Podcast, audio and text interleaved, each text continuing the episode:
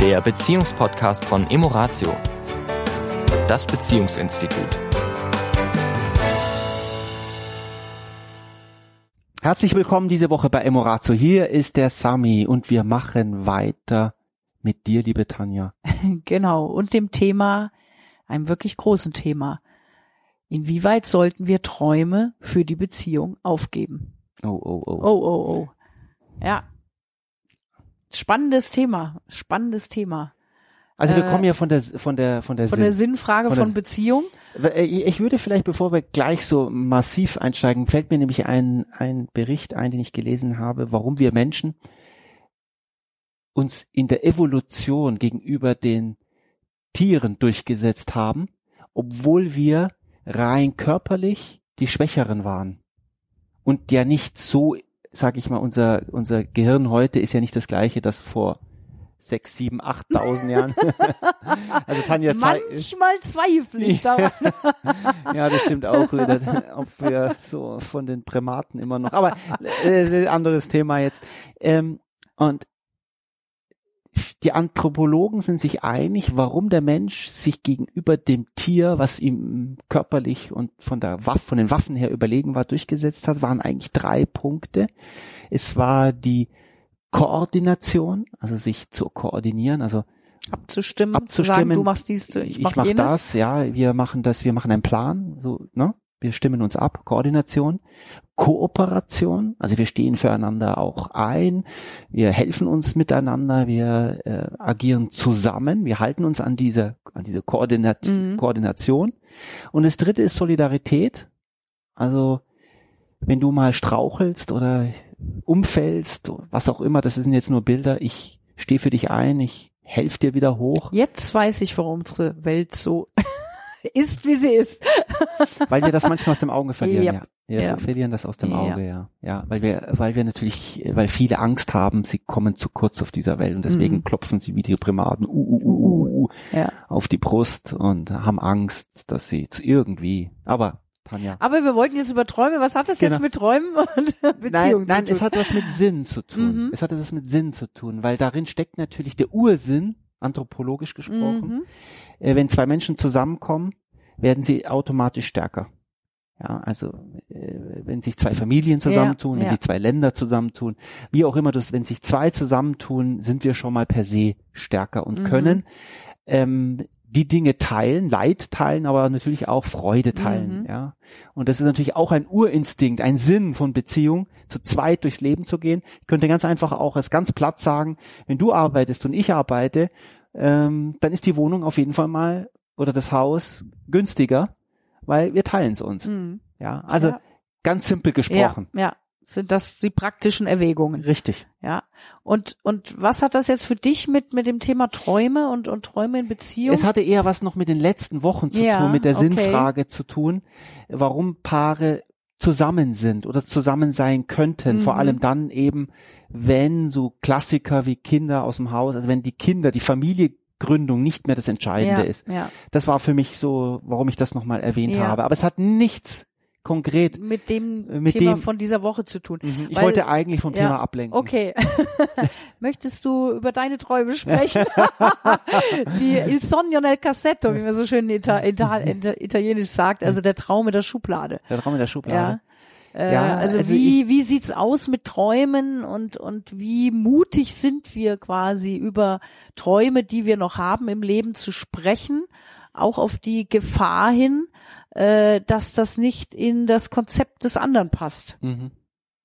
Also das ist ja schon ein sehr ja, spannendes Thema. Inwie- Inwieweit können wir diese Dinge in eine Beziehung integrieren? Ja? Und es beginnt natürlich ja erstmal damit, dass A, uns ja erstmal selbst bewusst sein darf. Gibt es da noch Träume, die ich habe, die ich gerne noch leben möchte?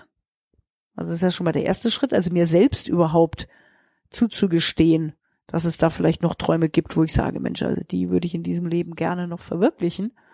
Ähm, den Mut auch habe, sie dann laut auszusprechen, auch auf die Gefahr hin, dass der andere sagt, wie jetzt?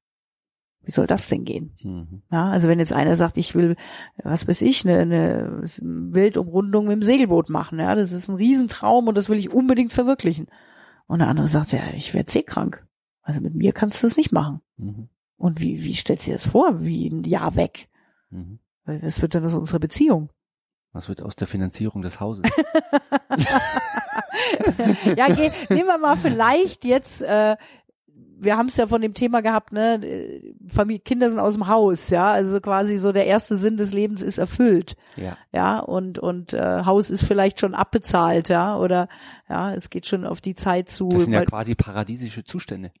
ja, die Frage ist, was macht man mit diesen paradiesischen Zuständen? Mhm. Macht man was draus? Ich sag mal bewusst Mann, ja, weil ich stell's mal wirklich als als generalisierte Frage in den Raum. Mhm. Ja, ähm, wie gehen mit, wir mit mit Träumen, die noch in uns schlummern, um innerhalb einer Beziehung? Ich glaube, dass sehr sehr viele Menschen und ich schließe mich da durchaus mit ein, äh, diese Gedanken durchaus auch zur Seite schieben, weil sie eben genau diese Sorge oder diese Gefahr bergen. Also was, wenn jetzt eben da ein Traum hochkommt, der mit der Beziehung nicht kompatibel ist?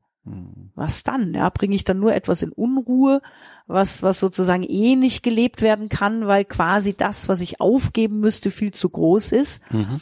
Also ich, das sind ja wirklich so ganz, ganz grundsätzliche Frage, die viel mit, mit, ja, auch Ängsten zu tun haben, ja, weil wir uns vielleicht dann oft auch nicht trauen, ähm, bestimmte Träume zu leben aus Angst, dass die Konsequenzen zu Ja. massiv oder zu gravierend wären. Ja, also äh, ich kann jetzt nur von mir sprechen.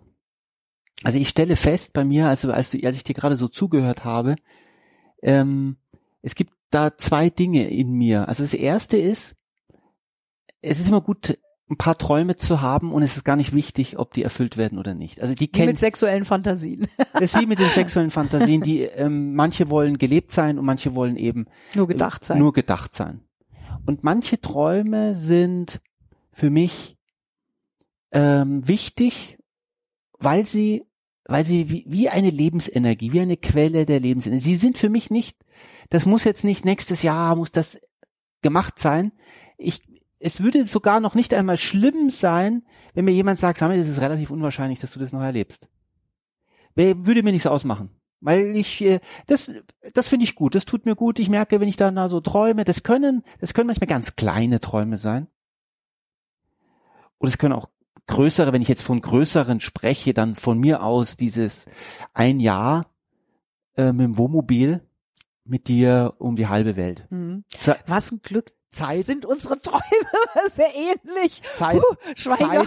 Zeit, äh, zeitlos das zu erleben, also nicht Mm. auf die Uhr zu schauen Mm. und oh und wie ist Ja, das jetzt zu Hause ja. und wie machen wir das mit dem Geschäft und wie machen wir Ja. das mit dem, sondern völlig entspannt, Mhm. völlig entspannt. Also ohne dass In da, den Tag reinleben. also das finde ich Ja, jetzt zum Beispiel ein sehr cooler Traum, wenn du mir sagst, ähm, ist das, also ich bin relativ, ich merke, ich bin relativ entspannt mit meinen Träumen. Also ich habe noch ganz viele, kleine, größere, was auch immer klein und groß heißt. Und äh, manche gehe ich an und merke, ah, die will ich unbedingt. Das sind oft so so so relativ nah greifbar und durch kleine Hürden vielleicht gerade schwierig. Ähm, die, diese größeren zum Beispiel jetzt mit dem, zu sagen mit dem ähm, VW-Bus, äh, hinten noch ein kleines Moped drauf und dann durch die Welt, wo es gerade für uns sich gut anfühlt, rumschippern, rumfahren und die, die Menschen kennenlernen. Für mich sind Menschen oft ganz, also auch Menschen kennenlernen und ähm, unterschiedlichste Menschen kennenlernen und dadurch die Gegend schippern. Das ist ein Traum, den finde ich toll und ich weiß nicht, ob ich ihn je machen kann. Ich habe keine Ahnung. Wichtig ist, dass ich ihn habe. Mhm. Ja, und dass er, glaube ich, auch ausgesprochen wird, dass eben auch in Beziehungen, wenn wir solche Träume haben, sie durchaus ausgesprochen werden und vielleicht auch, wenn, wenn der Partner da momentan noch gar nichts mit anfangen kann. Also nehmen wir mal an, du würdest jetzt sagen, eben Wohnmobil und ich könnte da gar nichts mit anfangen momentan, ja. Dann würde mich das ja unter Umständen vielleicht erschrecken, dass ich sage, oh Gott, ja. Also nehmen wir mal an, ich wäre so jemand, der sagt, nee, also Wohnmobil geht da gar nicht, also nur Vier-Sterne-Hotel. Mir ja? fällt gerade was Ja. ein, Tanja. Mir fällt, Entschuldigung, Mhm. behalt mal den, mir fällt gerade ein, dass es ja durchaus auch Familienväter gibt. Ich weiß nicht, ob es auch Familienmütter gibt. Ich glaube, das ist eine Vatergeschichte, die sagen, ich wäre sofort auf der auf der Marsreise dabei. Fußnote bei der Marsreise ist, dass das ein dass man One-Way weiß, dass man nie zurückkommt. das ist ein One-Way-Ticket. Also da gibt's, also sozusagen, ich bin in einer Beziehung bin vielleicht sogar Vater von Kindern, sage, hey, wenn es eine Marsreise gäbe, ich melde mich schon mal freiwillig. Äh, also auch das ist ja ein Riesentraum dann, Mhm. offensichtlich, ein Riesentraum, da auf dem Mars Pionierarbeit zu leisten, etwas zu machen, was noch nie ein Mensch vorher je gemacht hat. Und dafür würde ich quasi die Familie hinter mich, hinter mir lassen. Mhm. Ist auch ein interessanter, äh, zumindest mal ein interessanter Gedanke. Ja. Fällt mir Ja, gerade also so ein. Könnte ja auch sein, dass wenn jemand dann einen Traum äußert, wo, wo, wo derjenige schon weiß, da geht der Partner nie mit. Mhm. Ja, äh, im Sinne von, das ist mein Ausstieg. Mhm. Ja, also eigentlich, in Anführungszeichen, möchte ich aus der Beziehung aussteigen und schiebe einen Traum davor, Mhm.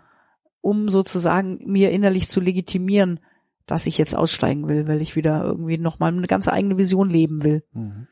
Und ähm, versucht dann vielleicht dem anderen das zu verkaufen, in dem Wissen, dass das nicht funktionieren wird für den anderen. Mhm. Und da, glaube ich, ist dann wirklich Ehrlichkeit gefragt.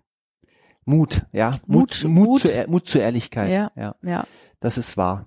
ja. Das ist wahr. Das Aber ist ja, das ist ja ganz oft auch, ja, ich habe es ja, ich weiß nicht, ob im letzten, vorletzten oder vorvorletzten mal von Paaren, die zu uns kommen, wo auch eine dritte Person im Spiel ist. Das hat ja ganz viel mit Träumen zu tun. Mhm. Also sozusagen, ich, äh, das Leben fängt nochmal von ganz von vorne an. Da ist eine Partnerin oder ein Partner an meiner Seite, der ist so völlig anders, der ist so völlig neu oder die ist so völlig anders, so völlig neu. Die Sexualität ist gerade so aufregend und und oh, ich erfinde mich neu. Ich bin ein neuer Mensch, ich werde neu geboren.